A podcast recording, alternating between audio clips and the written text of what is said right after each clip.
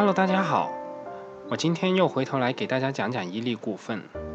伊利股份的三季报就没有太大的必要去关注了，就是异乎寻常的稳定。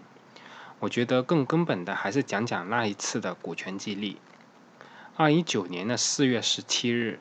伊利发布公告，以不超过人民币三十五元一股的价格回购股份，数量不低于一点五亿股，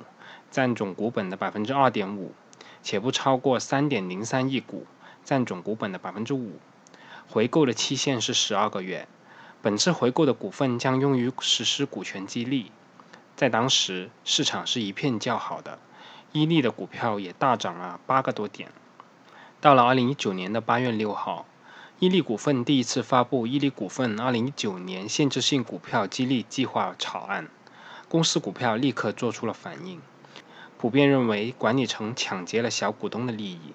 公司的股票也几近跌停。这个反应确实是有点大的，管理层可能也有点始料未及。时间到了二零一九年的九月七日，经过一个月的酝酿，管理层也算知错能改，第二次发布股权激励方案，相对于第一个方案做出了一些让步，公司的股票也略有反弹，但直到目前也没有摆脱阴跌不止的状态。在第一个方案中，管理层行权的条件主有两个，一个是净利润增长率，以二零一八年扣除非经常性损益五十八点七八亿元的净利润为基准，到二零二三年，每年利润增长率为百分之八、百分之十八、百分之二十八、百分之三十八和百分之四十八，即到二零二三年末，利润总额为八十六点九九亿元。二是净资产收益率。每年不低于百分之十五，不考虑以后通过证券市场新发股份增加的净资产。在后续提出的第二个方案中，增加了百分之七十的分红比例的条件，调高了净资产收益率，同时减少了三千零四十九万股的股票用于股权激励，该部分的股票将直接注销，减少注册资本。到了二零一九年的九月二十七日。伊利股份发布公告称，公司2019年第一届临时股东大会通过了此前发布的2019年限制性股票激励草案。那我们又该如何去看待伊利股份的这一次股权激励呢？其实，第一个方案市场已经给了强烈的反应。作为奶制品的龙头企业，对自己的要求太低了，管理层获取利益太多，这里就不再多说了。第二方案从临时股东大会投票来看。对这个方案的意见还是比较大的，反对票的占比仍然高达百分之十八点四九，弃权票占比百分之五点九四，加起来合计百分之二十四点四三。这个比例在一定程度上很说明了问题。虽然投票通过了，留下了对管理层的不信任的问题。下面我们首先来说一说这个已经通过了的股权激励方案。首先来说说净利润增长率。以二零一八年净利润为基数，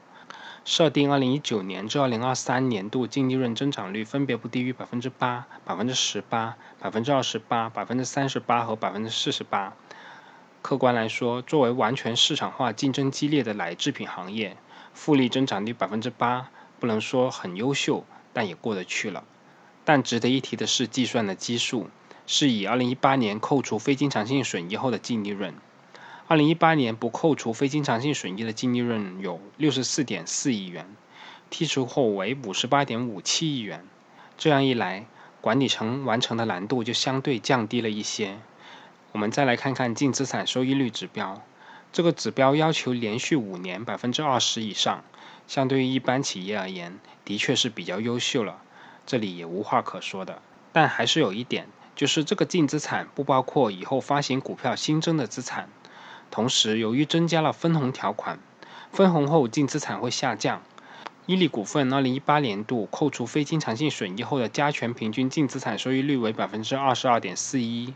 不扣非为百分之二十四点三三。从现在的角度看，伊利股份完成这个百分之二十以上的净资产收益率的指标还是比较现实的。再加上要求百分之七十的分红指标，这个指标对于小散户来说。高分红肯定是好事情，但同时也有利于管理团队，跟高净资产收益率的指标是相匹配的。实事求是来说，确实更有利于完成该指标。但将分红指标作为股票解禁的条件，在我们大 A 股里也实属罕见。二零一九年的上半年，伊利股份归母净利润是三十七点八亿元。若下半年伊利股份归母净利润也为三十七点八亿元，那么伊利今年规模净利润将会达到七十五点六二亿元。按最低的百分之七十来算，伊利股份今年的分红金额至少达到五十二点九三亿元。目前伊利的总股本为六十点九七亿股，则意味着每股可以分得现金零点八六八元。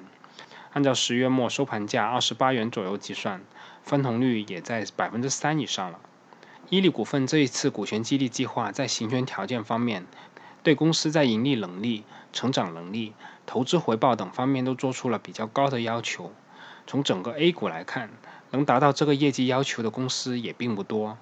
二零一四年度至二零一八年度，A 股上市公司中，连续五年净资产收益率大于等于百分之二十的企业仅有六十一家，占比是百分之一点六六。此外，在 A 股市场连续五年保持净利润增长率百分之八以上的公司只有二百一十家，占比仅仅是百分之六；连续五年分红比例大于等于百分之七十的企业仅有十家，占比百分之零点二七。再加之伊利股份此次股权激励解禁期长达六年，而按照 A 股市场其他公司的一些通行做法。比较常见的股权激励计划周期一般在三年左右，因此这也显示了在面临重重压力之下，伊利的管理层及核心骨干依旧对公司发展充满信心。综合考虑上面的一些因素，我认为这次股权激励是有利于提升管理团队的积极性的，这是毋庸置疑的。而且这次股权激励总考核时间长达六年，时间还是比较长的，也有利于核心团队的稳定。伊利作为乳业的头部企业，这些企业的核心员工基本上就行业最顶尖的人才了。留住这些人才，不仅对公司现有业务发展有更好的帮助，更重要的是不会白白便宜竞争对手。奥克斯从一家默默无闻的小厂发展到拥有威胁格力的实力，要说原因，他从格力那里挖走不少人才，是做了很大的贡献的。不说奥克斯。与格力打得最凶的其实是美的，两家企业的恩怨史，一万字也不一定说得清楚。其中最重要的一个章节，一定是两家公司互相挖墙角的故事。因此，在股权激励这件事上，美的是非常积极的。近几年来，美的每年都会出台股权激励计划，以尽可能减少核心员工的流失，让公司保留最核心的技术骨干。消费品行业与空调行业相差无几。作为国内乳业的龙头老大，伊利股份的核心团队所具备的知识、技能和资源，在中国乃至亚洲都是稀缺的、独一无二的资源。因此，伊利的人才必然会受到其他快消企业的随亲。合理健全的股权激励，对伊利股份来说具有重大的战略意义。